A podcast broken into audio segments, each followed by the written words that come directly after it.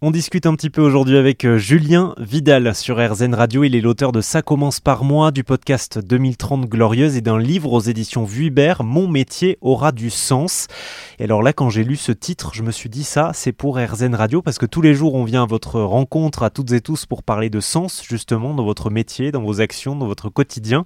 Alors en plus, en parler avec quelqu'un qui a enquêté dessus, c'est génial. Bonjour Julien. Bonjour Olivier. Comment ça va? En pleine forme. Une première euh, question euh, pour vous. Est-ce que votre métier à vous, déjà, a du sens pour vous euh, Oui, oui, il a du sens. Et, en fait, je me suis rendu compte que j'avais toujours des métiers avec du sens. Parce que très tôt, j'ai pris la chance, plutôt que de dire que je l'ai eu, je l'ai prise, euh, de me dire, en fait, voilà, quelles sont mes valeurs, mes envies, euh, à quoi j'ai envie de contribuer profondément.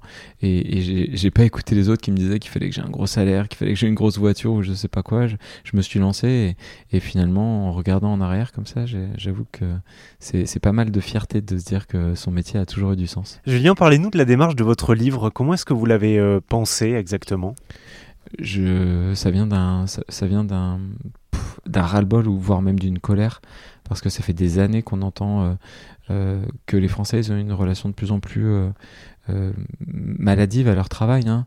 un désintérêt pour certains, mais pour d'autres aussi vraiment une frustration et puis même une violence. Hein. Euh, quant à notre travail. Et là, quand je vois qu'après le confinement, on a des démissions, mais surtout euh, des démissions qu'on appelle silencieuses, le quiet quitting, dont on entend de plus en plus parler, qui consisterait à aller au travail, faire le strict minimum et se mettre à, vibrer, à vivre, j'allais dire même, euh, dès qu'on sort de son lieu de travail, je me suis dit que c'était fou, en fait, que c'était un gâchis fantastique et qu'on était en train de se laisser piéger dans le décompte de nos émissions de gaz à effet de serre parce qu'on se dit bah, qu'il faut moins travailler pour moins faire de mal. Alors qu'en réalité, on pourrait tout de suite aller à l'étape d'après, qui est de se dire mieux travailler pour commencer enfin à avoir un impact positif sur le monde. Et ça, ça peut notamment se passer par notre travail. Moi, ça fait des années, vous l'avez dit avec le podcast de Mitran Glorious, que je donne la parole aux personnes qui font ces métiers de demain. Et je trouvais que c'était un immense gâchis que de pas les mettre plus en avant, ces gens, parce que finalement, ils incarnent déjà ces exemples dont on doit s'inspirer. Alors, dans votre livre, il y a, d'abord tout un chapitre consacré au changement de voix, euh, parce que parfois, on a un métier qui a du sens euh, de façon objective, hein, comme le fait d'être infirmière, par exemple, être soignant, euh, médecin, si on travaille dans le service à la personne, si on travaille euh, dans l'éducation et, j'en passe plein, mais parfois on peut estimer au contraire que son métier n'a pas de sens, du moins pas pour nous. Euh, elle est importante cette, euh, cette prise de conscience à un moment donné? Oui, parce qu'en fait, euh, c'est nous qui allons euh, porter la boussole du sens, donc euh, il faut réussir à bien la régler, cette boussole. Alors forcément, le sens aujourd'hui, il est forcément influencé par les questions écologiques et solidaires, et on peut plus dire d'un métier qu'il a du sens s'il s'inscrit pas directement pour être à la hauteur de ces enjeux, et à la fois ben derrière, le sens, ça passe par plein d'autres choses, notamment euh, le fait d'avoir un métier qui est valorisé par les autres, par la société ou pas.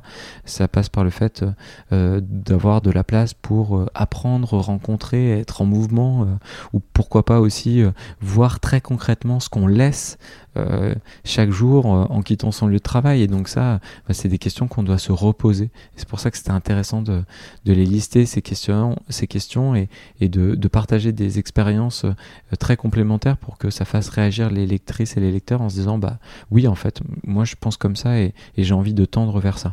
souvent sur RZN, les profils qu'on met en, en avant ont, ont, une prise de conscience assez récente, hein, pendant ou après la, la, pandémie de coronavirus notamment. c'est aussi le le déclencheur que vous avez mesuré, vous, dans tous vos entretiens? Non, pas vraiment. En réalité, euh, c'est ça qui me plaît, c'est que euh, on entend souvent dire que les métiers de demain, ce sont des métiers inventés, donc on pourrait se dire que là, les métiers, euh, ils sont tout récents, tout frais, tout neufs, euh, et que c'est pour ça qu'il faut les mettre en avant urgemment, alors qu'en réalité, oui, certains le sont, mais la majorité, pas du tout, ils existent depuis parfois des décennies, et donc c'était comment aussi on harmonise un peu justement notre loupe pour les mettre sous un même parapluie et se rendre compte que ces métiers de sens, ça représente plein de métiers parfois qui, qui existent depuis longtemps. Par contre, ce qui est vrai, c'est que dans tous les parcours que j'ai mis en avant euh, à travers le livre, bah, ça vient souvent euh, euh, d'un éveil, d'une rencontre ou d'un sursaut, parfois dû à un événement négatif qui s'est passé dans notre vie. Et donc les presque 40 personnes à qui je donne la parole pour raconter leur métier, eh ben, elles montrent que c'est normal de pas avoir une vie professionnelle linéaire, c'est normal de se planter, c'est normal de faire des allers-retours, de bifurquer, et c'est pas un drame, au contraire, il est jamais trop tard pour accorder toute la place qu'elle mérite à nos valeurs et nos envies d'agir largement pour ce monde, notamment dans notre travail. Hmm. On va rentrer dans le, concret, Julien, si vous voulez bien. Euh, vous avez divisé votre livre en plusieurs catégories. Euh, la première, c'est les métiers qui font mieux avec moins. Est-ce que vous avez quelques exemples en tête à nous donner? Oui, en fait, vous dites quatre catégories parce que euh, je me suis rendu compte que quand je regardais à posteriori tous ces métiers que j'avais identifiés, compilés, il y avait justement ces quatre tendances qui s'incarne en fait dans quatre euh, alternatives à l'économie néolibérale. Et donc on pouvait finalement les catégoriser. Pour le mieux avec moins, bon bah là on est euh, dans ce qu'on pourrait euh, qualifier d'économie de la circularité.